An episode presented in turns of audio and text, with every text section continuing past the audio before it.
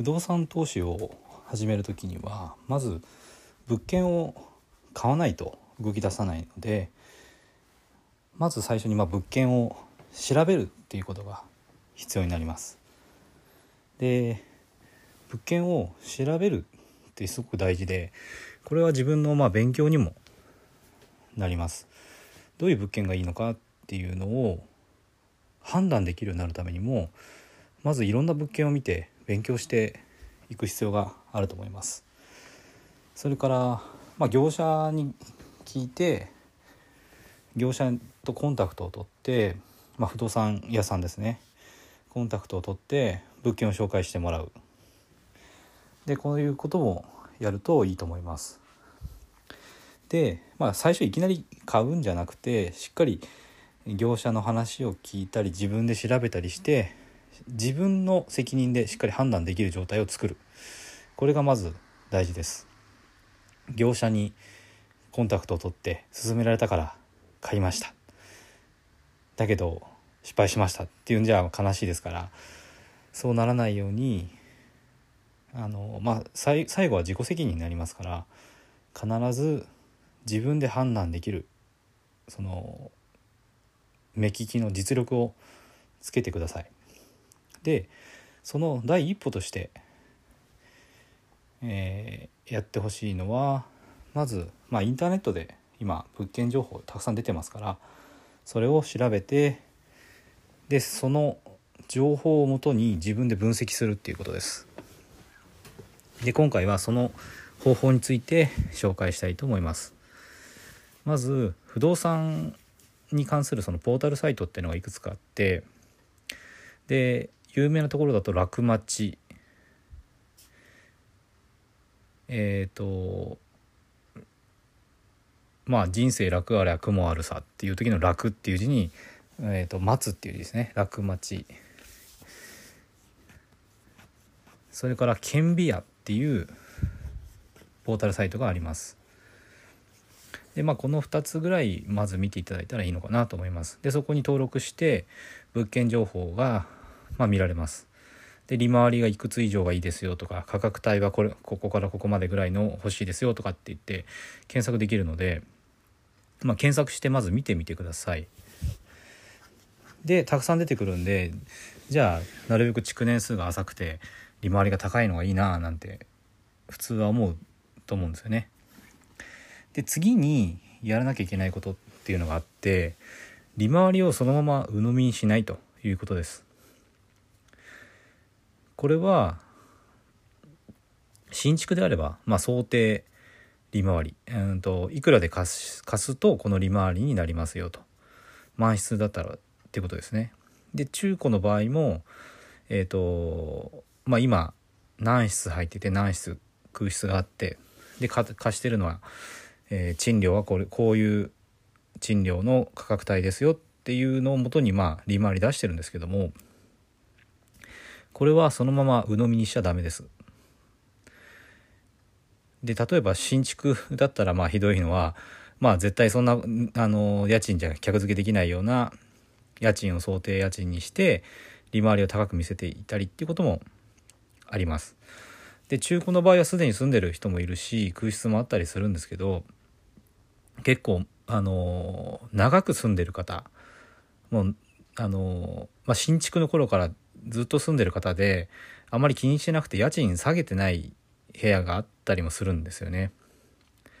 でそういう部屋を基準にあの家賃をくあの想定家賃を組んでいたりなんかすることもあるのでそのままあの出ている利回りっていうのは絶対に鵜呑みにしないでください。じゃあそれが妥当かどうかまたえっ、ー、とどのぐらいの家賃が妥当なのかっていうのはこれ自分で調べられます。でどうやって調べるかなんですけどもこれはあの不動産売買の先ほど紹介した楽町とか顕微屋っていうそのポータルサイトではなくて借りる人アパートやマンションを借りて住む人が探すポータルサイトスーモとかですね。そういうところをあの次は見ていきます。でスーモでえっ、と見るときに、えー、とまずさっきのポータルサイトで見たやつが、えーどこの地域の物件なのか。何県の何市。で何駅から、えー徒歩何分なのか。築年数は何年か。で構造は木造か鉄骨か鉄筋コンクリート RC なのか。で間取りはワンルームなのか 1K なのか 3DK なのか 3LDK なのかと。いろいろあの区分があるので自分が気になった物件と同じ間取り同じ構造近い築年数それから駅からの距離も同じぐらい。あもちろん同じ町の中ですね。でえっ、とスーモで条件を絞って似たような物件を調べるんです。そうすると似たような物件がいくらの家賃で募集をかけてるのかっていうのが分かります。まああの募集をかけてるってことはある程度その人に入ってほしいと思って募集かけてるのでえっ、とその条件で検索して、まあ、何件か出てくると思うんですよね。で高いものはもしかしたら入んない条件で募集募集してるかもしれないですけども何件か出てくればあの大体妥当な価格帯ですねその間取りその築年数の賃貸物件で、えー人が住むえー、とだからお客さんがですねこれここに住もうと判断してくれそうな価格帯っていうのは分かります。でそれをもとにもう一回さっきの自分が検索で見つけた物件の、えー利回りそれが妥当かどうかっていうのを見ていきます。その利回りを算出するにあたって賃料をいくらにするかっていうのが前提として計算に入っていますからその賃料が妥当かどうかっていうのをさっきスーモで調べた賃料と比べるわけです。で自分の調べた物件が例えばあの6万円で貸すことを想定していたと。でスーモでは同じような物件が5万円でだいたい5万円前後で出ていましたってなるとこれ家賃1万円下げなきゃいけない、人があの客付けできないっていう可能性が高いんですね。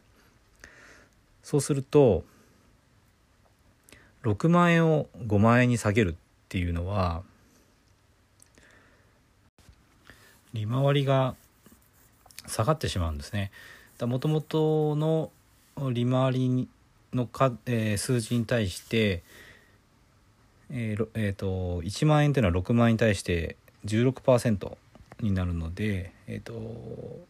もともとまあ利回りがいくつかっていうのもあるんですけど0.16をかけた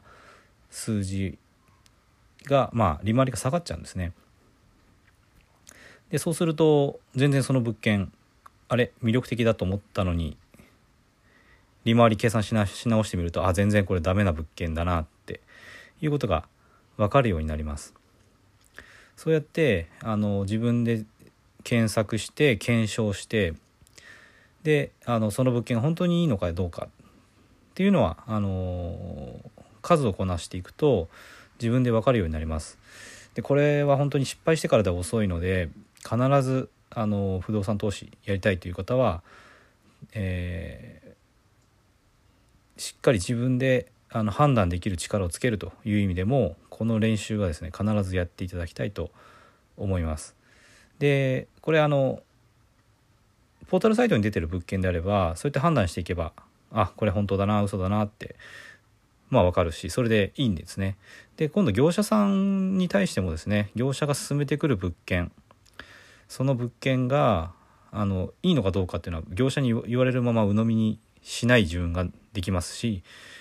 その業者さん信用できるのかどうのかなのかだかこうやって進めてくるけどその物件本当にいいの？っていうのが自分で判断しなきゃいけないんですね。でそれができるようになってくるとあの業者さんが勧めてくる物件を何件か見てればあこの業者さん本当にいい物件出してくれてんだな勧めてくれてんだなっていうのかあこの業者さんちょっとあの利回りをっていうかそうですねあの収支を持っててあ自分が儲けるために売ってるんだなってあのこっちのことはあんまり考えてなさそうだななんていうのも分かるようになりますだから是非あの不動産投資やる前にこの基礎力ですね物件を見る力っていうのは、えー、身につけていただきたいと思いますでこれはあの利回りだけじゃないあの他にも見るべき点はあるのでそこもまたあの今後の放送で紹介していきたいと思います。